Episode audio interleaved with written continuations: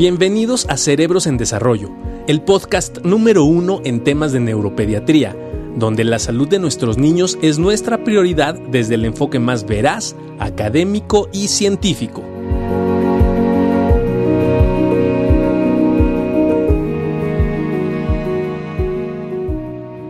¿Cómo está, mi doctor? Muy bien, ¿tú cómo estás, compadre? Ya extrañándote. Todo bien, bien, bien, bien, chambeando, tranquilos y muy contentos por la mesa de discusión del día de hoy, lo que se va a poner muy buena, con expertos, realmente expertos, expertos, expertos en lenguaje, ¿no? Que eso es lo que nos han pedido mucho. Y hoy vamos a hablar de un tema muy interesante. Y bueno, vamos a empezar con las mujeres. Hoy tenemos una persona que en realidad ha tenido este, un gran desempeño y nos ha ayudado muchísimo con todo esto. Muchas gracias, Areli. Ale Acevedo, Alejandra Acevedo, ¿cómo estás? Hola, muy bien, muchas gracias por la invitación. Buenas noches. Qué bueno, Ale, Ale, una experta. Ale, bienvenida. Le vamos a exprimir todo lo que podamos. Gracias. Y también tenemos a un rockstar de la televisión y de todo, y que el hecho que esté con nosotros es un placer. Al maestro Yair Garfias, que tengo el orgullo y el honor de decir que somos compañeros. Yair, muchas gracias por estar aquí. Hola, buenas noches. Bienvenido, Yair, muchas gracias. Muchas gracias por como lechuga, compadre. No, nada de rockstar, rockstar mi maestro Barragán. Oye, y, a, invitamos a alguien que es experto en esto y que incluso es el que ha comandado parte de maestro Daniel Eduardo Álvarez Amado desde ya guatemalteco aceptado aquí en México, ¿no? Ya, certificado. México, México le pusimos ya. Ya, ya. ¿Cómo están? ¿Cómo les va? Muy bien, muy bien. a todos. Un honor estar con esos panelistas que están por acá, no, hombre. Queremos, piense que, que es un panel muy importante en la mesa de discusión porque desde hace algunos años hemos venido trabajando muy fuerte y siempre hemos hablado desde al buen Toño, muchas gracias Toño por estar con nosotros. Este, que por cierto, Toño es nuestro gran traductor del náhuatl no se pierdan todas las cápsulas que hemos hecho con el apoyo de Toño a la traducción del náhuatl. Gracias por la tolerancia que me tiene para hacer todo esto, ¿no? Y es parte del lenguaje. Bueno, este, algo muy interesante de lo que nos hemos peleado y siempre hay una discusión es el desarrollo del lenguaje, ¿no? Y como que siempre nos centramos en hablar de autismo y vamos a entrar en un tema súper complicado porque Pareciera que es más fácil hacer el diagnóstico de autismo que hacer el diagnóstico de problemas de lenguaje. ¿No? Y entonces, siendo el lenguaje algo tan complejo, que tenemos 250 mil años sobre este proceso en desarrollo del lenguaje y que lo que nos hizo, ¿no? Ser este, seres, pues por lo menos dicen más inteligentes que otros. Pero sería obvio pensar que teniendo, siendo el, lenguaje algo tan complejo, pues debe tener muchas alteraciones, no debe ser fácil tener alteraciones. Sin embargo, pues es rarísimo. Hay como varios conceptos que se los voy a dejar a la mesa para poderlo discutir. El primero es si se ha modificado el proceso en el desarrollo del lenguaje en los últimos años.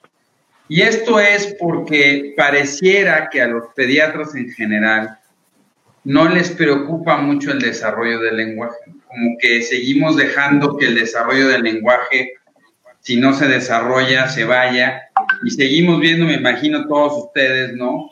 Este, niños de tres, de cuatro años que no hablan y que no ha generado un gran estrés en la familia. Y como que seguimos pensando que va a hablar.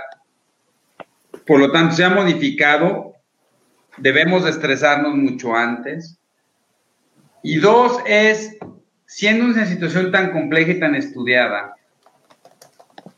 ¿por qué seguimos haciendo el diagnóstico de problemas de lenguaje y autismo con un electroencefalograma? ¿No? Este, y como que a partir de ese momento, pues es si les doy unos, ah, está la maestra Fuente, Gris, Griselda, ojalá que Gris también nos pueda apoyar, ya ve, es otra experta en el tema neuropediatra maravillosa. Entonces, no sé cómo ven ustedes el fenómeno porque en general mi percepción es que se han incrementado los problemas de lenguaje y que los problemas de lenguaje deben de ser detectados muy temprano y no pareciera que esto está sucediendo así.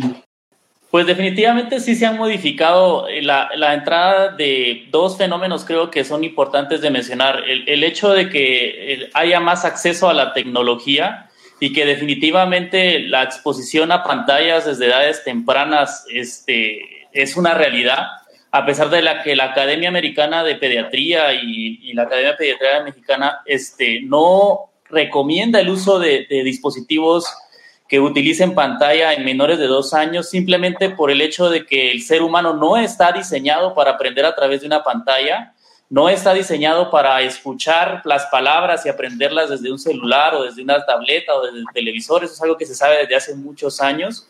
Creo que sí ha hecho que definitivamente se modifique el lenguaje. Y, y la otra situación, aparte de lo que estamos viviendo con la pandemia, es el hecho de, de que la dinámica familiar ha cambiado y definitivamente cada vez hay, hay esta, esta situación en donde los, ambos padres trabajan y no necesariamente hay una interacción cercana, ni existe como este, esta situación que antes se daba en donde los, había una relación más cercana entre quién podía decir cómo, cómo jugar, cómo fomentar. Muchos juegos se han perdido y la forma en que interactúan tanto los papás por el hecho de que ahora las mamás trabajan y no necesariamente están todo el tiempo con los niños y, eso hace que no necesariamente al regresar del trabajo tengan el tiempo o, el ánimo como podría haber sido alguien que no necesariamente pasa todo el día trata, moviéndose y, y, trabajando. Entonces eso hace que la interacción con los niños realmente no sea la misma y ahora tenemos núcleos familiares más pequeños que no necesariamente interactúan como se interactuaba tal vez hace 15, 20 años, en donde eran núcleos familiares mucho más grandes y había mucho mayor interacción entre las familias. Oye, Dani, pero a ver, yo ya he visto un montón de apps, y uno ve en Facebook, apps específicas para que el niño hable. Para hablar. Hasta te las venden, compadre. Te las venden, entonces, este, pues es totalmente contradictorio lo que me estás diciendo. Yo, creo que antes de, poder definir esto, que, que, tienes toda la razón, Daniel, eh, evidentemente lo, lo, primero es evidenciar a este niño que sí me está dando algún foco rojo y ver si yo realmente tiene un problema de lenguaje, un trastorno el lenguaje, tiene un retraso el lenguaje, si está hablando lento, si está hablando mal, si no está hablando o qué es lo que está pasando con este niño. Primero identificarlo. Entonces en ese contexto sí ya puedo yo clasificar, a lo mejor como decía el maestro Barragán al inicio, pues es un trastorno que viene comórbido con algo, es una condición meramente lenguaje, es una falta de una dinámica familiar, es un mal manejo de dinámica eh, en, cuestión de relación del apoyo para el lenguaje, es una patología, el niño no escucha, tiene un papucio. Entonces, antes de yo pensar en que si la mamá o el papá le están poniendo el video o están haciendo, porque sí, realmente lo, lo, que dice Lalo es totalmente cierto, o sea, ya hay aplicaciones que, que yo tengo en, en, el celular y se las pongo. Hoy me tocaba, eh, sin irnos tan lejos, un paciente que tiene un espectro autista, me dice el papá es que ha mejorado mucho porque yo le pongo YouTube y entonces empieza a hablar y ya está hablando en inglés y entonces está hablando mucho más de lo que hablaba antes, pero eso no quiere decir que esté mejorando en el lenguaje, ¿no? Entonces, bastante contradictorio un poco eso, ¿no? Entonces, lo fundamental es definir si este niño tiene una condición anormal en la adquisición, en, en, la forma en que está hablando, un trastorno, un retraso, o qué, y en base a eso ya poder un poco definir qué es lo que sigue para tratar de, de, de hacer un diagnóstico. Pero fíjate, Jair, aquí nos dice Dani Ríos, ¿en qué edad ya se hablaría de un trastorno del lenguaje si el niño no ha mostrado lenguaje más que palabras sueltas? O sea, ¿en qué momento deberíamos de esperar? Porque oh, de repente las mamás dicen, es que mi hijo ya está hablando a los siete meses porque dice... Sí, es típico. Entonces, ya me está hablando, ¿no? Y de repente... dijo mamá a los tres meses, ¿no? Yo oí clarito, dijo mamá. Y después ya no lo dijo. De, recién nacido, ¿no? Acaba de salir un video por ahí que ya le dijo mamá. Entonces, Yair, ¿cuál es tu pauta como neuropediatra, como un experto en el desarrollo del lenguaje para decir cuáles son los signos tempranos para decir un niño ya está teniendo un problema en cómo está consolidando el lenguaje articulado y cuándo decir no, es parte del proceso del fenómeno del desarrollo? Sí, o sea, para eso siempre es fundamental saber a qué niño me estoy enfrentando y yo evaluarlo en un contexto completo, ¿no? Niño sano. Por eso nosotros podemos utilizar muchas escalas. La que la mayoría de ellos utiliza la parte social, digo la parte motriz, gruesa, fina, social adaptativa y el lenguaje. Entonces, en relación a la edad que tenga, hablemos específicamente del lenguaje, si el la definición trastorno me, me, me, conlleva a que está afectando sus áreas del desarrollo, ¿no? Independientemente tiene tres, cuatro meses, seis años, cinco años. Entonces, si esta condición de la adquisición del lenguaje me está afectando para la edad que tiene, ahí yo ya en automático lo puedo considerar como un trastorno. O sea. Pero, Yair, a ver, un niño sano, sano. ¿En qué momento tú dices, este niño, o sea, en qué momento dice la mamá, ya tiene un problema, ya, ya debería de haber hablado más o no? O sea, ¿cuál es como un punto de corte para ti? Porque ahora que definimos. yo no puedo decir un punto de. Un, un problema, ¿no? Pero ¿cuál es tu punto de corte para decir, si tiene un año, tres meses y dice cinco palabras, ¿está bien o ya está mal? Es que yo no puedo, no podría decir, a lo mejor un número de palabras puede ser que, que Ale nos ayude un poco más a los diez meses, a los ocho meses, algo así. Pero el punto de corte dependerá mucho de la edad y el contexto de cómo se comunique ese paciente, ¿no? Hablando, por ejemplo, un poco del espectro autista. Son que tienen problemas para comunicarse verbalmente, pero también tienen problemas para comunicarse no verbalmente. Entonces, a lo mejor este niño no va a estar diciendo 10 palabras a determinada edad, pero a lo mejor se comunica perfectamente no verbalmente.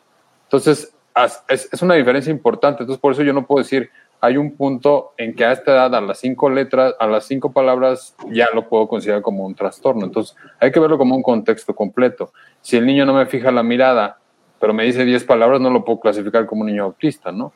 Y por el contrario, mejor se comunica perfectamente bien con señas y con, y con, con este, llevándome y, y, enseñándome qué es lo que quiere, pero a lo mejor si ese niño no emite porque tiene un problema meramente de, de, la estructuración en el lenguaje, ¿no? Entonces, por eso yo no podría hacer un corte así estricto, tengo que evaluar el contexto de la edad del paciente. Oye, Ale, bienvenida. Seguro no contesté como... Gracias. No, ya, ya, Ay, para allá vamos. Era lo que le quería preguntar a Ale, porque entonces, ¿qué pasa, Ale? Porque entonces, si yo, dicen, dicen por ahí las mamás, bueno, ¿cuál es la urgencia de que el niño hable? Si su primo terminó hablando hasta los seis años, empezó a hablar clarito hasta los seis, yo me acuerdo, me acuerdo perfecto, porque aparte estaba terminando el preescolar cuando empezó a hablar. Entonces, ¿cuál es la urgencia? ¿Por qué es tan urgente que los niños hablen antes de determinada edad, Ale? Bueno, eh, primero me encantaría retomar un poquito la pregunta anterior respecto a lo mejor cuál puede ser una buena referencia o cuándo determinamos que ya es significativo el desfase del desarrollo del lenguaje que están teniendo, como para que consideremos mm, pues una referencia al tratamiento estructurado. Por un lado, nuestras pruebas generalmente dan un margen de un 15%, o sea, del 0 al 100% de lo que esperamos para una edad cronológica 15% es como un, margen de gracia, ¿no? Porque al final nadie estamos al 100%, pues yo creo que de nada. Y ese 15% nos da pues un margen. De ahí tendríamos hasta el 15% en qué, Ale? ¿Perdón? 15% en qué? O sea, el 15% de margen en un coeficiente de lo que debería estar comunicando para la edad cronológica. Si de eso todavía... ¿Perdón? hablando de palabras, o sea, si, si, si debería decir 10 palabras, le puedo decir 11.5 y 8.5 y todavía es normal. No, por ejemplo, en un, no poniendo número de palabras, pero si acuden a una valoración de lenguaje, pasamos algunas de nuestras pruebas de tamizaje y se encuentra todavía en un rango, el 15% más o menos que le falta para llegar a, a lo que esperaríamos para la edad cronológica, pues estaríamos dando eso. No es urgente, está dentro de un rango que se considera que, pues, en el que todos podemos entrar. Si baja de ello, todavía un 10% se considera riesgo. Y menos ya es, pues, determinarlo como que estamos en un, en un caso en el que se tiene que empezar a intervenir de manera estructurada. ¿Y cuál es la urgencia de que hablen? Pues no tanto que hablen, sino el hecho de que ese niño no esté comunicando y eso restringe su participación para las expectativas sociales, académicas que tenga para su edad, pues ya es la necesidad que hay que obedecer para, para intervenirlo tal cual. Vaya, no es una urgencia que nosotros determinemos, sino que el contexto social, académico y de la edad que le demanda a ese niño es lo que determinará pues la urgencia o no de atender esos déficits. Fíjense qué. Antes voy a, voy a comentar varios puntos. Este, está mi compadre y Alpando, gracias. Chavo dice que los quiero confundir, no. Y es porque Belén Bordes, saludos a San Antonio, Belén dice que está de acuerdo con Yair en que hay que dejar de, que se debe dejar de pensar en, diseccionar y más bien hablar dentro del desarrollo integral. Pero a mí me parece que el hablar del, que si nos ponemos hablando del desarrollo integral, entonces se puede volver tan difuso ese problema que se me van muchas cosas que a lo mejor debería de tener antes eh, la detección temprana, ¿no? Y Juliana nos dice, y eso es muy interesante, que definamos, y yo te pediría, Juan Carlos, que empezaras, la diferencia entre comunicación, lenguaje y habla. Para ti, ¿qué es claro. Claro, y es, es, es, en ese sentido lo que, justo lo que le preguntaba Ale, en el aspecto de, de comunicarnos, ¿no? La parte de comunicación nace desde el primer momento en que nosotros empezamos a reconocer el medio, ¿no? Que somos muy pequeños. Es decir, existe la, la, posibilidad de comunicación sin necesariamente tener un lenguaje todavía desarrollado. Eso puede venir en un complejo neurobiológico mucho más específico. Entonces, hay que llegar a un punto de edad y de desarrollo para poder empezar a desarrollar entonces ya lo que sería la verbalización. En ese sentido, este, nosotros, que era la, la, parte que, que, yo creo que mucha, hay muchos comentarios respecto a eso, sí podemos ir estableciendo cuando un niño empieza a desfasarse o no en, en, el lenguaje. Eh, recuerden que de repente muchos papás dicen, bueno, es que no tiene ningún problema, porque cuando me pide las cosas yo lo entiendo perfectamente bien. Y cuando me las pide es porque las señala y, y me, hace entender lo que quiere. En ese sentido, el niño está comunicándose bien. O sea, me señala y me dice qué es lo que quiere. Pero ¿hasta qué punto eso es normal? Eso es lo que habrá que entender. ¿Hasta qué punto puede seguir señalando sin decir absolutamente nada y se va a considerar que la comunicación es de calidad todavía? Ya decía ya ir algunos otros puntos importantes. Habrá que entender el proceso de neurodesarrollo para definir cómo ha ido avanzando este niño y cómo va ganando diferentes habilidades. Sin embargo, Doc, sí existe, ¿no? Esta posibilidad, y ahorita me gustaría escuchar a Dani porque lo platicamos siempre, ¿no? Sí hay una necesidad de que el niño pueda hablar bien y que lo pueda hacer de una manera rápida y que lo pueda hacer de una manera efectiva. Y existen algunos estudios que han marcado esta etapa entre los 3 y 4 años, ¿no? Y eso quiero ser muy directo contestando muchas de las preguntas que nos están haciendo ahorita en, el, en, en, en los comentarios, en el sentido de que es una etapa crítica en la adquisición del lenguaje, de la verbalización, doctor. Eso es muy importante. ¿Por qué? Porque si un niño, y lo hemos platicado mucho con Lalo, llegara a pasar la barrera de los cuatro años, y bueno, no nos vamos a poner exigentes en los cuatro años, dos meses, cuatro años, tres meses y demás, sino la valoración neurológica general, tú te das cuenta que este chaparrito se está desfasando mucho en el proceso de lenguaje para los cuatro años donde tú como un explorador extraño que no convives con el niño, le entiendes, no le entiendes el 100%, entiendes por ahí de la mitad, decía un poquito en, en, cuanto al porcentaje, nosotros lo vamos midiendo a partir de los tres años, bueno, pues que la mamá se convierte en la traductora oficial y le entiende el 100% de lo que dice. Nosotros como un explorador ajeno que no lo vemos con esta frecuencia, lo vemos de vez en cuando en la consulta, le entendemos el 50% a los tres años, pero para los cuatro años sí esperamos que el niño haya desarrollado un lenguaje prácticamente entendible para nosotros que somos unos extraños, ¿no? Que no lo vemos con esta frecuencia. Podrán existir todavía algunas dislalias que de repente las mamás se quedan muy preocupadas eh, con las R's, con las L's y, X o Y, pero bueno, el lenguaje sí tiene que ser entendible para un extraño más o menos a esta edad, que serían los cuatro años respondiendo gran parte de las preguntas. Y eso tiene que ver con un sentido biológico que me gustaría que Lalo lo comentara y esta necesidad de que sí tiene que ver que el niño no hable a tiempo con muchas otras comorbilidades que puede ir adquiriendo en el futuro. Y puede, puede ser que después de esto venga un problema tensional y puede ser que después de esto venga un problema de lectoescritura o algún problema específico del aprendizaje.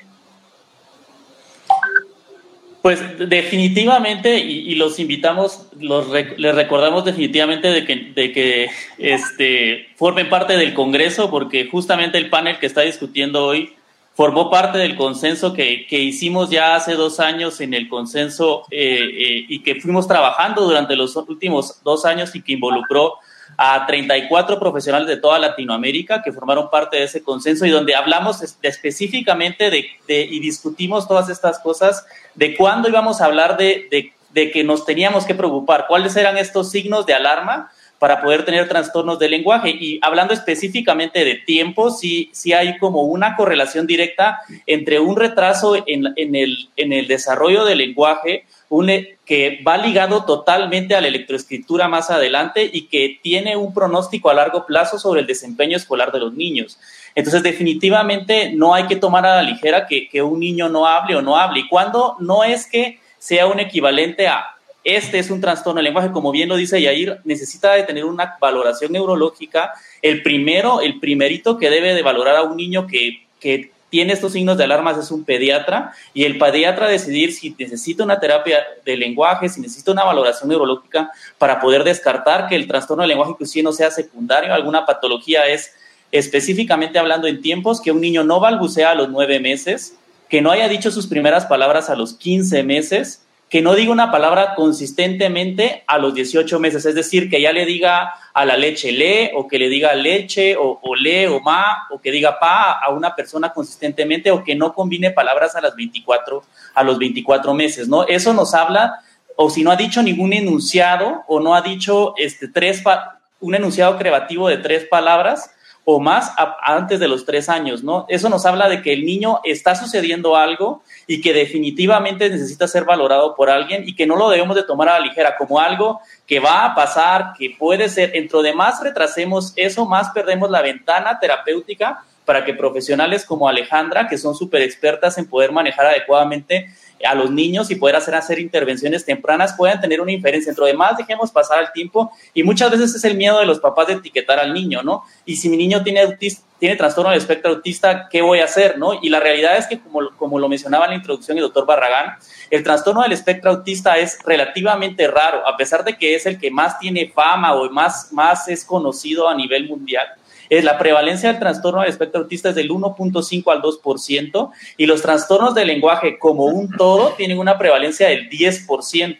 O sea que deberíamos de estar viendo más niños con trastornos del lenguaje. Trastornos del lenguaje secundarios a una discapacidad intelectual, al mismo trastorno del espectro autista lo vemos en un 3% y el 7% es lo que justo en el consenso que, que, que si se inscriben al Congreso van a tener la oportunidad que lo discutamos más al fondo, es lo que llamamos trastorno del desarrollo del lenguaje, que es un niño previamente sano, que no tuvo ningún antecedente de importancia y que simplemente no está desarrollando el lenguaje de forma adecuada y que definitivamente necesita hacer una, tener una valoración neurológica y una intervención terapéutica temprana para poder mejorar su pronóstico a largo plazo. Yo quiero, yo quiero ser muy enfático y voy a regresar nuevamente a lo mismo porque la verdad es que, y esa es una de las, de las eh, cosas puntuales con los que llegan los, los papás a, la consulta. Es que a mí me dijeron, y nuevamente repitiendo las edades, tres o cuatro años hace la diferencia en cuanto a un pronóstico, ¿no? Entonces, los papás les tienen que dar bien claro, no cuando cumpla tres años y me llame la atención del lenguaje es cuando yo voy a ir a la atención, a, la atención médica o, la, o en la intervención de ese niño. O sea, la diferencia pronóstica la va a hacer que yo lo identifique tempranamente. O sea, hay signos hablando un poco de, trastornos comórbidos con condiciones del lenguaje, signos desde antes del año de edad que a mí me pueden identificar perfectamente bien un niño que tengo que atender y que a largo plazo va a tener un problema de lenguaje, ¿no? Llámese con una condición neurológica o no. Entonces, a mí sí, yo quiero ser bien puntual, no hasta que cumpla tres o cuatro años es cuando yo tengo que identificar a ese niño y tratarlo. O sea, ahí ya pronósticamente, y depende mucho de lo que, lo que tenga el niño, es cuando va a hacer la diferencia a largo plazo, ¿no? Pero no es que en ese momento tengamos que empezar a atenderlos. Es bien importante que eso quede bien claro. Y, definitivamente, si, si hay un niño de dos años que tiene un retraso en el lenguaje, que tiene intención comunicativa, que tiene atención conjunta, que tiene una adecuada interacción social y tiene solo un retraso en el lenguaje, en unas cuantas sesiones de probablemente hacer algo que pudiera no estar ocurriendo adecuadamente en casa y que definitivamente ese niño solo tiene un retraso en el lenguaje, en un trastorno, es mejor pecar de que sea valorado a, esperar a que cumpla cuatro años para ver si se le puede hacer algo. O sea, por eso es bien importante como que a esos signos de alarma se les pongan atención para que se les pueda definitivamente hacer un diagnóstico temprano. Ale, ¿cuándo te debemos de mandar a estos niños? ¿Cuándo debes de evaluarlos? ¿Cuándo se pueden evaluar? Mm, desde, definitivamente, como decían, desde antes de los tres, cuatro años, vaya, esa puede ser como una frontera que no quisiéramos cruzar, pero desde antes, si estamos identificando que está desfasándose ese desarrollo, independientemente si va comórbido o no a otra situación neurológica, si ya se está desfasando el desarrollo del lenguaje, por supuesto que debe eh, valorarse previo a los tres años. Algo que también me, me, gustaría retomar es esta distinción y es algo que yo siempre, siempre les comento a los papás en la valoración. La distinción entre comunicación, lenguaje y habla, que muchas veces suena a lo mismo, pero que en realidad implica habilidades muy diferentes. Que la comunicación es este fenómeno social en el que transmitimos el pensamiento, la idea, lo que necesitamos con otras personas, porque al final todos vivimos en una sociedad en donde tenemos que establecer esa comunicación.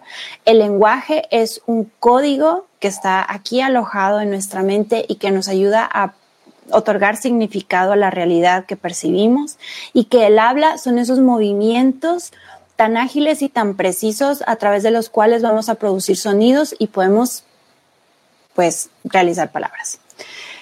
Entonces, a veces cuando pensamos, es que un desfase en el desarrollo del lenguaje se puede derivar en problemas de lectoescritura o en cuestiones eh, específicas de aprendizaje. Realmente estamos hablando de un mismo proceso que va mucho más agravado, porque el desarrollo del lenguaje hace parte de la construcción del pensamiento, o sea, es un binomio que no se disocia.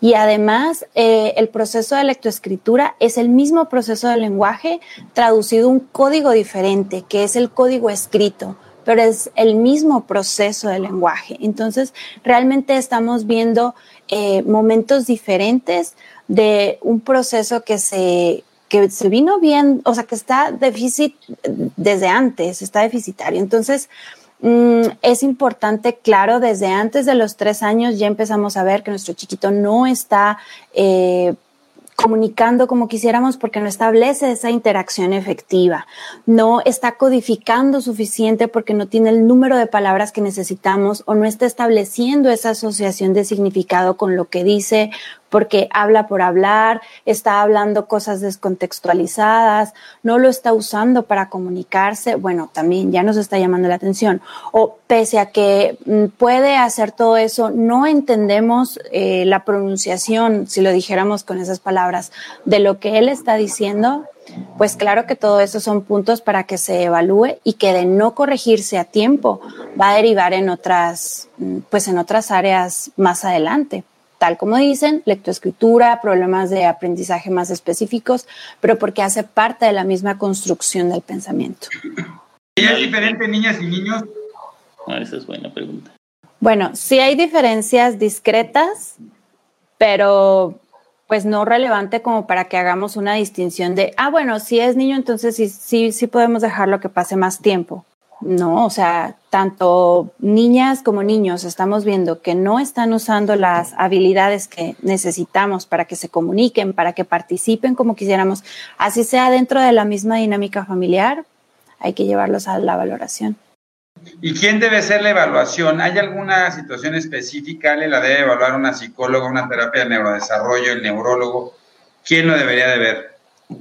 Pues primeramente, neuropediatra es quien va a determinar que eso no esté o no asociado a otra cuestión. Por supuesto que hay que ah, indagar, por ejemplo, alguna sospecha de hipoacusia, hay que indagar cualquier otra cuestión neurológica, antecedentes importantes, trastorno del espectro del autismo, es decir, cualquier cosa que pueda estar asociado y que sea relevante para mm, considerarlo en, la propuesta terapéutica.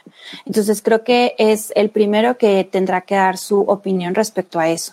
Ya una vez que tengamos la referencia clara de que necesita una valoración del lenguaje, pues esa valoración la hace mm, un terapeuta de lenguaje. Claro, y, oh, la otra pregunta, digo, para dejarla eh, eh, a general a quien la quiera contestar, porque de repente se, le echamos mucho esta parte de que los niños que no cuentan con hermanos, ¿no? O que no cuentan con la convivencia con pares, como nosotros le decimos, que son niños de, de la misma edad y demás, este, esa sería una explicación clara del por qué no están hablando bien. Y gran parte de la solución que se les llega a dar es no, pues de repente, ¿sabes qué? No habla bien, mándalo a la escuela para que vaya con otros niños y a raíz de estar conviviendo con otros niños, el niño seguramente va a poder hablar, porque entonces se va a sentir exigido y lo va a poder hacer. ¿Qué tan cierto es esto? ¿Qué tan cierto es esto? Que niños que no tengan convivencia con otros pares o con otros niños de su edad, se da más los fenómenos de, retraso en el lenguaje. Yo, creo que es fundamental el, evaluar el contexto de todo, ¿no? Si es un niño que, que, como antecedentes dentro de mi interrogatorio, al momento que yo o me llega al consultorio y lo empiezo a, evaluar, pues tengo que tomar en contexto todo. Si es un niño que tiene un, o una mamá que tuvo un embarazo, una condicionante de riesgo, si tomó medicamentos, si fue prematuro, si estuvo hospitalizado, etcétera, etcétera, todo eso conlleva ya de entrada un riesgo. El hecho de, que tengamos alguna condición como antecedentes en la familia, pues también va a ser la diferencia, porque a lo mejor yo me voy a orientar mucho más hacia esa condición patológica específica de una deficiencia en la audición, alguna condición cognitiva o alguna otra cosa, ¿no? Eh, el, el, contexto de evaluar todo el neurodesarrollo también, ¿no? Situaciones tan claras como tú lo dices, Juan Carlos, pues la pandemia que estamos ahorita viendo, ¿no? Prácticamente vamos por el primer año y hay niños que nacieron en marzo o en febrero o en enero que han sido prácticamente solamente están siendo vigilados por papá y por mamá y probablemente papá trabaja, entonces a lo mejor ahí el, electrónico pues hace la diferencia del estímulo, entonces eso tiene mucho que ver.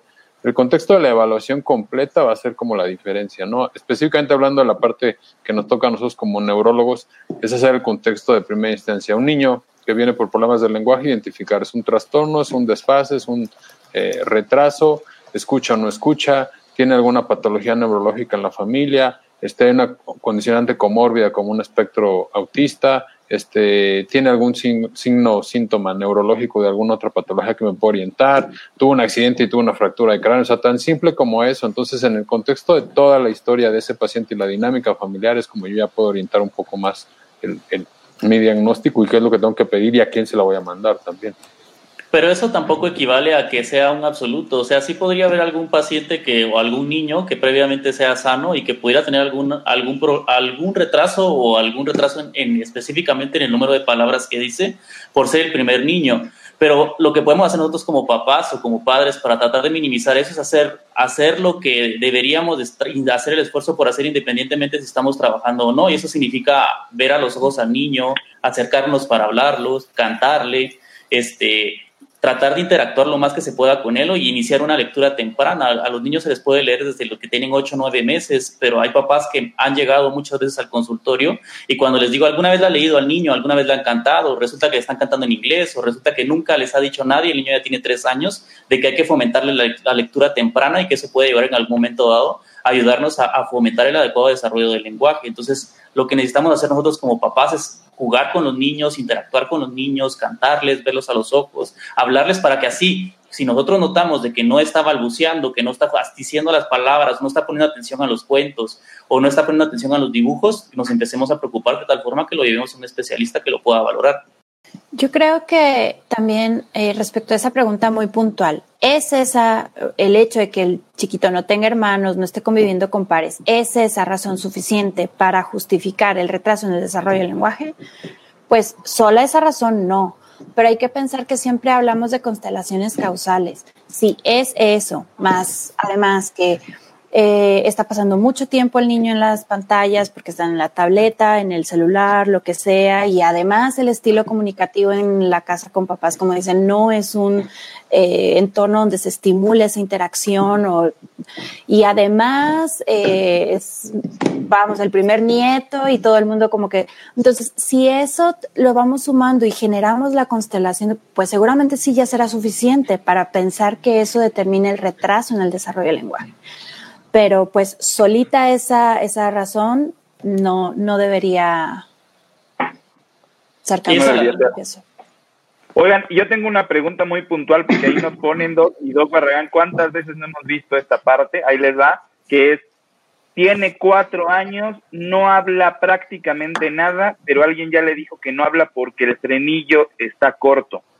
Y así es como ha venido con dos o tres eh, ya pediatras, ¿no?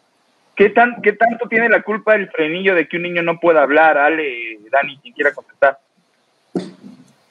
Las mujeres primero, por supuesto. A ver, es, ¿O no? Claro que, claro que puede pasar, pero es muy poco probable que sea el frenillo el que tenga la culpa. Y cuando la culpa es del frenillo, lo único que va a impedir es la elevación del apex de la lengua para decir ciertos sonidos del habla. De resto, no tiene ninguna implicación en cómo el niño pueda estar comunicando, en que pueda acceder a otros sonidos del habla.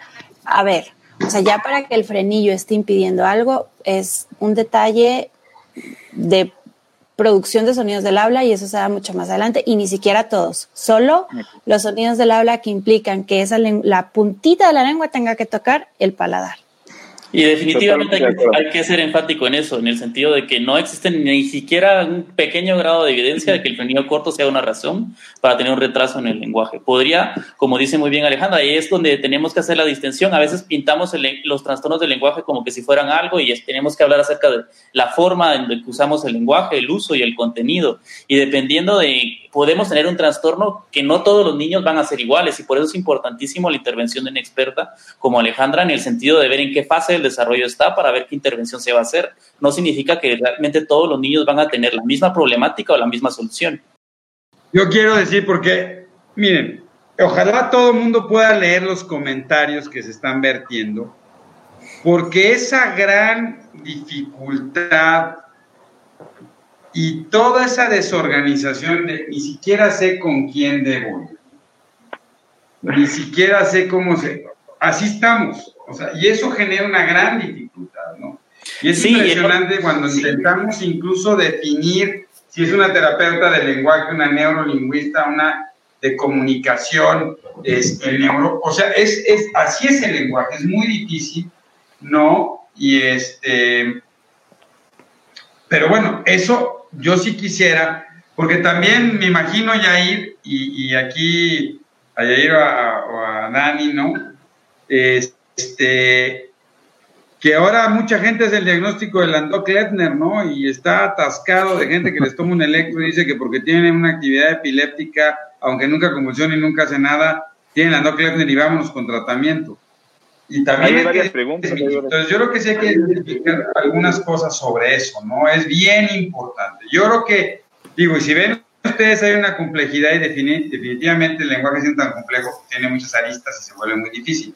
Yo sigo pensando, a diferencia de lo que mis compañeros han dicho, de los cuales siempre aprendo mucho, pero yo creo igual que Ale, que definitivamente eso de pensar que por la falta de estimulación un niño no habla, pues no tiene Tendría que tener una falta de estimulación súper importante, ¿no? O tenerlo pegado aquí, o sea, el lenguaje es una expresión del ser humano maravillosa que se va a dar. Y no es que sea muy chomskiano, no, pero, pero yo creo que sí se facilita. Pero bueno, se nos está yendo el tiempo en un tema maravilloso y que vamos a tener que retomar. Pero yo quisiera dejar varias cosas muy puntuales. Gracias a Belén Bordes y a mucha gente que nos está escribiendo este, a Julián y a todos que nos ayudan con sus conceptos, porque si se fijan ustedes, eh, es bien interesante escucharlos, pero sí quisiera dejar cosas puntuales antes de irnos. Jair, Dani, Juan Carlos, Ale, uno es, ¿cuál, o sea, en qué momento tú consideras, o, todos, ¿no? Consideran que deben de mandarle una evaluación del lenguaje ¿Cuándo debería alertarme si mi hijo no está hablando para decir, tengo que hacer una evaluación del lenguaje? Y si un niño tiene un problema de lenguaje, no debería estar aprendiendo dos lenguas, dos idiomas, ¿no? Eso es bien común. Y de repente digo, chip, pero oiga, pues la mamá es brasileña y le habla en portugués, ¿no? Y está en México, entonces, ¿qué hago? No? Es un problema. Entonces, es cierto que el aprender un bilingüismo retrasa más el lenguaje. Dos, es cierto que si mi hijo a los 5 años, 11 meses, 360 días no habló, ya no va a volver a hablar ¿no? Porque hay este concepto de que si no hablas antes de una edad, no vas a volver a hablar en tu vida, ¿no? Lo cual genera una gran angustia. Y tres es, si conocen algún tratamiento farmacológico específico que ayude a que hable yo. Está abierto. Son muchas preguntas, Doc. Ah, bueno, pero rápido. Yo, la primera. Antes que nos vaya. Hay que hacer otro live para contestar todo eso. Venga, vengan. Perdón, yo nada más la primera, ya para dejarles la palabra. Eh, no, es un mito. Antes a lo mejor había quien creía que el bilingüismo era un factor para retrasar el desarrollo del lenguaje. Hoy sabemos que no. Incluso eh, pueden complementarse. Hay quienes empiezan a adquirir ciertas habilidades o cierta cantidad de vocabulario en un idioma y luego en el otro, pero que en conjunto eh, dan, dan el desarrollo que debería de haber para la edad cronológica. E incluso ya hay estudios que dicen que a largo plazo es un factor que potencia muchas otras habilidades ejecutivas, el hecho de haber aprendido, o sea, haber adquirido el lenguaje en un contexto de bilingüismo. Pero ojo con el bilingüismo, porque a veces creemos que que un niño sea bilingüe es que lo metimos a una escuela bilingüe. Y el bilingüismo es que el niño esté expuesto diario, varias horas al día, a dos lenguas, por lo menos dos lenguas, porque pueden ser más, y ya sería no bilingüismo, sino, pero que eh, expuestos varias horas al día y que ambos idiomas se estén hablando en el acento nativo. Entonces, eso ya se estará hablando de un bilingüismo como tal y no, no es un factor de riesgo para trastorno de desarrollo del lenguaje. Mi, única recomendación. ¿Desde qué edad los puedes evaluar, Ale? Perdón. Nada más, ¿desde qué edad debes desde qué edad puedes evaluar un chiquito, un pequeño para el lenguaje. Después del año de edad ya se puede empezar a ver qué es lo que nos está consolidando. Mi única recomendación hacer con, con respecto al bilingüismo es que justo lo que decía Alejandra, que es bien importante, que, que el que sea el interlocutor que sea hable su lenguaje nativo.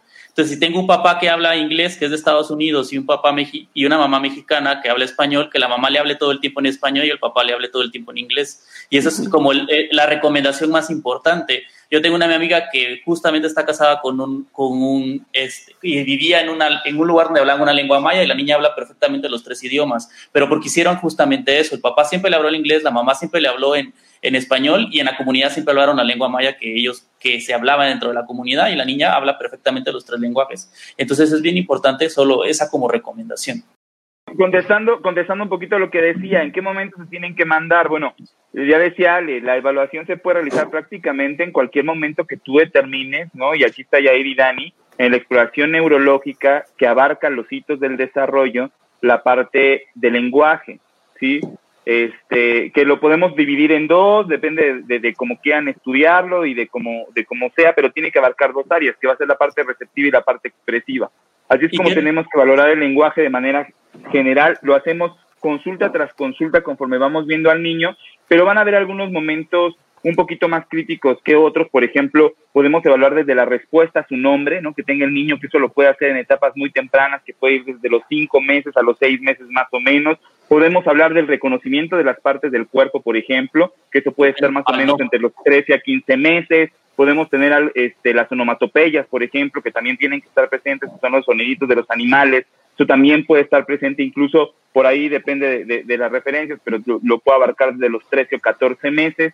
Entonces, es muy importante el estar evaluando constantemente a los niños en la consulta por los médicos principalmente de, primer nivel, que son los que tienen la oportunidad muchas veces de ver la atención del niño que, que es de niño sano, pero no dejando de un lado esta evaluación en cómo se va desarrollando la expresión del lenguaje. Y termina de contestar la última del doctor Barragán. La realidad es que no, no existe un tratamiento específico, ¿no? Para mejorar estas condiciones el único tratamiento, me refiero, a la parte farmacológica, ¿no? El único tratamiento es pues mandarlos con una experta como Alejandra, que nos pueda apoyar, ¿no? En poder evaluar primero al niño, darnos cuenta de la severidad que tenemos en la situación de un retraso en el lenguaje o bien si cumple criterios para un trastorno, y eso también dependerá de la edad. Y una vez que se establezca eso, empezar con el proceso de terapia para ir mejorando. Pero como tal, no hay un tratamiento específico que pueda resolverlo. Podrá haber tratamiento, sí, que mejoren otras situaciones comórbidas que pudieran presentarse junto con un trastorno de lenguaje, pero no un tratamiento específico para este, pero ese es un tema mucho más, mucho más general. Dani. Y es como sus, ah, para todos los papás que nos escuchan, es súper, súper importante saber lo que acaba de decir Juan Carlos en el sentido de que el pronóstico definitivamente de un niño que tiene un retraso en el lenguaje receptivo es sustancialmente más grave la situación de un niño que solo tiene un retraso en el, en el habla, en el lenguaje expresivo. Entonces, si un niño no está obedeciendo órdenes simples, como dónde está tu nariz, dónde, está tu, dónde están tus orejas, o ve a traer eso, o ni siquiera entiende el no, no hace caso con su nombre, es totalmente un signo de alarma para que lo más pronto posible sea evaluado por alguien. Y definitivamente, lamentablemente, se ha perdido la mística del pediatra, en donde el pediatra es el encargado de llevar de la mano a los papás en, el seguimiento del niño sano. Comúnmente ahora pensamos en el pediatra de cuando le da gripa, cuando le da tos, lo llevo con el pediatra, pero definitivamente no. El pediatra es el encargado de las vacunas, que es súper importante, y también del control del niño sano llevar al niño cada cierto tiempo para que le pueda hacer una exploración, una exploración física, una exploración neurológica básica y si es necesario un tamiz para poder evaluar si tiene algún trastorno en cualquier, no solo en el lenguaje, en cualquier patología. Sí, nada más para, para complementar eso que dijo Juan Carlos y Dani, completamente de acuerdo. Ah, y, y solamente enfatizar, probablemente para que quede más claro a los papás, cuando evalúo de primera instancia el lenguaje específicamente, o sea, cuando yo a Ale se lo tengo que mandar específicamente por una condición del lenguaje, probablemente al año, ¿no? Como ella bien lo dijo. Pero el contexto del neurodesarrollo lo venimos valorando desde los cuatro o seis meses, ¿no? Entonces eso es fundamental. Si el niño no se está comunicando porque no me ve a los ojos, porque no responde a los nombres, porque le hago, eh, le pongo una canción y no voltea, no la busca, pues ese niño tiene que ser evaluado neurológicamente a los cuatro meses, a los dos meses, a los seis meses, ¿no? O sea, dependiendo de cómo, cómo yo lo vaya identificando, pero puntualmente eh, la evaluación del neurólogo pediatra puede ser desde los dos, tres meses y yo sospecho algo, ¿no? Y la evaluación específicamente en el lenguaje, probablemente al año, si es que no hay ninguna otra condición comórbida que me haga pensar en algo más. Pero yo creo que es un tema de inmadurez, Jair, ¿no? Y entonces, si es un tema de inmadurez, le puedo dar un, antiepiléptico tipo sí pasa. carbamazepina, ayuda a madurar el proceso y ya. Podríamos dar varios ejemplos. ahora, ahora. ¿Y qué piensas de eso? Porque a los papás les dicen mucho que es un problema de madurez y, y, que pues le toman un electro, está inmaduro y ahora le vamos a dar algo para que madure el cerebro. Porque no, habla por eso. ¿Tú qué piensas? Pues a lo mejor sí es un Lando Kleffner y entonces se lo mando al experto. Ay, diagnóstico a los dos años del maestro. no, no, no. O sea, e, es evaluar nuevamente el contexto de ese niño. No hay condiciones de inmadurez, es un retraso o es un trastorno, ¿no? Y es un retraso o es un trastorno comórbido con alguna otra circunstancia, ¿no? Específicamente por la pregunta que decía Lalo, de si hay una edad específica en donde un niño pueda decir si va a hablar o no va a hablar. Si tiene alguna comorbilidad, pues voy, vamos a identificar eso, ¿no? Pero hoy yo, les puedo dar el ejemplo de un paciente mío que tuvo un estatus neonatal cinco o seis años, entendía todo, se comunicaba perfectamente bien con la mirada, señalaba, hacía todo, pero nunca hablaba con nadie, lo tenemos clasificado como un mutismo selectivo. Y esta pandemia en donde empezó a tomar clases por computadora, por Zoom, sus reuniones, empezó a hablar. O sea, y ahorita tiene nueve años el niño. Entonces, la verdad es que no hay, uno no puede totalmente definir edades y barreras en ese momento. El contexto y la evaluación del desarrollo, o haciendo un poco enfáticos, la madurez de cada niño, es totalmente diferente, ¿no? El electro no me da el, diagnóstico. O sea, ¿tú, vas, ¿tú decir la tecnología está a favor de que desarrolle el lenguaje? No, no, no, no, no, no. Identifico a cada niño. En este niño puntualmente es un niño que no hablaba y empezó a hablar. Ya, te echaste encima ¿no? todo. No, no, por eso enfaticé perfectamente, puntualmente. No, es que es súper interesante y es multifactorial el fenómeno, ¿no, Ale? Claro. Sí, sí, es, una, constelación de causas. Y es definitivo que, como muy bien lo decía Yair, muchas veces no tenemos una respuesta en ese punto en el tiempo, porque al final el cerebro se está totalmente modificando en cada momento en que estamos eh, en el, en el, punto en el desarrollo en el que estemos. Y por eso justo en el consenso hablábamos de riesgo de trastornos de la comunicación por el hecho de que hay algunos niños que pueden irse modificando en el tiempo y que pueden estar en una categoría pero irse cambiando y modificando y que por eso es importante no solo la primera evaluación, sino el seguimiento, ¿no? Y ver cómo se está respondiendo al, tratamiento, al, a la terapeuta, al tratamiento terapéutico que se decidió. Y, definitivamente sí, podemos tener un paciente que tiene trastorno de déficit de atención y hiperactividad que puede tener un retraso en el, en el desarrollo del lenguaje y que y dando una intervención temprana en el trastorno del lenguaje y en la comunicación podamos lograr alcanzarlo. Pero por eso es importante la valoración y por eso es también ser sincero desde el punto de vista de quien lo está valorando, pero como decía Juan Carlos, no podemos usar de muletilla de mándalo a la escuela, se le va a quitar y dejarlo ahí, a nunca volverlo a ver, sino que es importante volver a valorar a ese niño y, decidir, dependiendo de cómo se vaya modificando en el tiempo su, trastorno, decidir cuál es el siguiente paso. Exacto, fundamental eso, Dani, ¿no? no perder a ese niño, ¿no? Porque si yo de entrada no puedo dar un diagnóstico que de, de primera instancia porque no cumple todos los criterios o los requisitos, eh, yo ser sincero con el papá, ¿no? O sea, en este momento no tiene esto, pero tiene muchos focos rojos y entonces vamos a dar este tratamiento, lo reevaluamos y, revaloramos qué diagnóstico, ¿no? Otra vez llenamos estos, lo, platicamos mucho en el consenso, hay muchos niños que no cumplen todos los criterios, ¿no? Y, como bien decías tú ahorita, Daniel, pues a lo mejor es un niño que tiene TDA y tiene un trastorno del lenguaje, pero también tiene un trastorno de integración sensorial y no quiere decir que tenga autismo, ¿no? es totalmente diferente. Entonces, eh, sí hay que estar reevaluando a esos niños y nuevamente, si no me, si no me cae un diagnóstico, si la terapia que yo no, no le estoy dando no me está funcionando, pues entonces hay que eh, rebobinar todo el caso, ¿no? No, excelente. Pues muchas gracias. Gracias a, gracias a todos, Ale, Yair, Daniel. Definitivamente súper interesante, un tema que deja muchas preguntas abiertas. Esperemos que las den ahí en los comentarios. Pero definitivamente el, generar dudas también es algo bueno, Doc. Nada más dime un M-Chat hace diagnóstico de autismo. Hoy se ha puesto de moda hacer M-Chats desde los seis meses de vida y empezar a, bordear. Puede ser diagnóstico de autismo.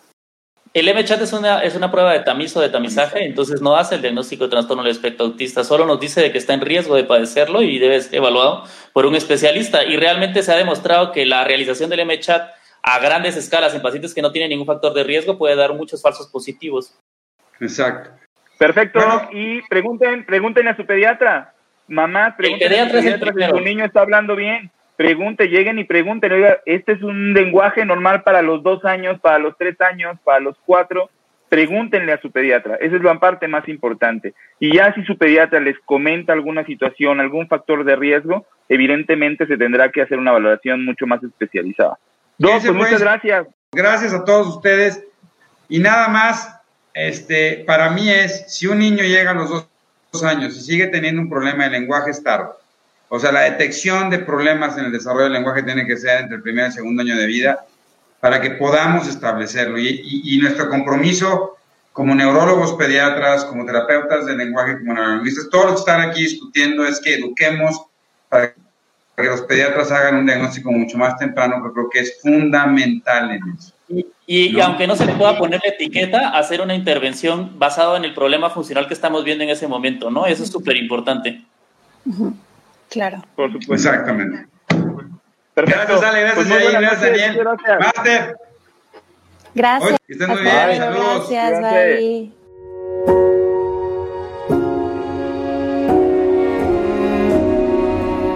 Cerebros en Desarrollo, el podcast comprometido con la idea de que en los cerebros de nuestros niños no hay límites.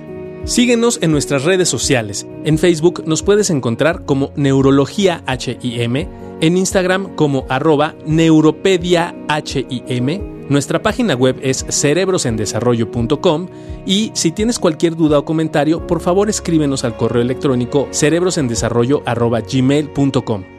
Si este episodio crees que le puede ayudar o servir a alguien, por favor compárteselo. Le podrías estar ayudando mucho más de lo que te imaginas. Nos seguimos escuchando.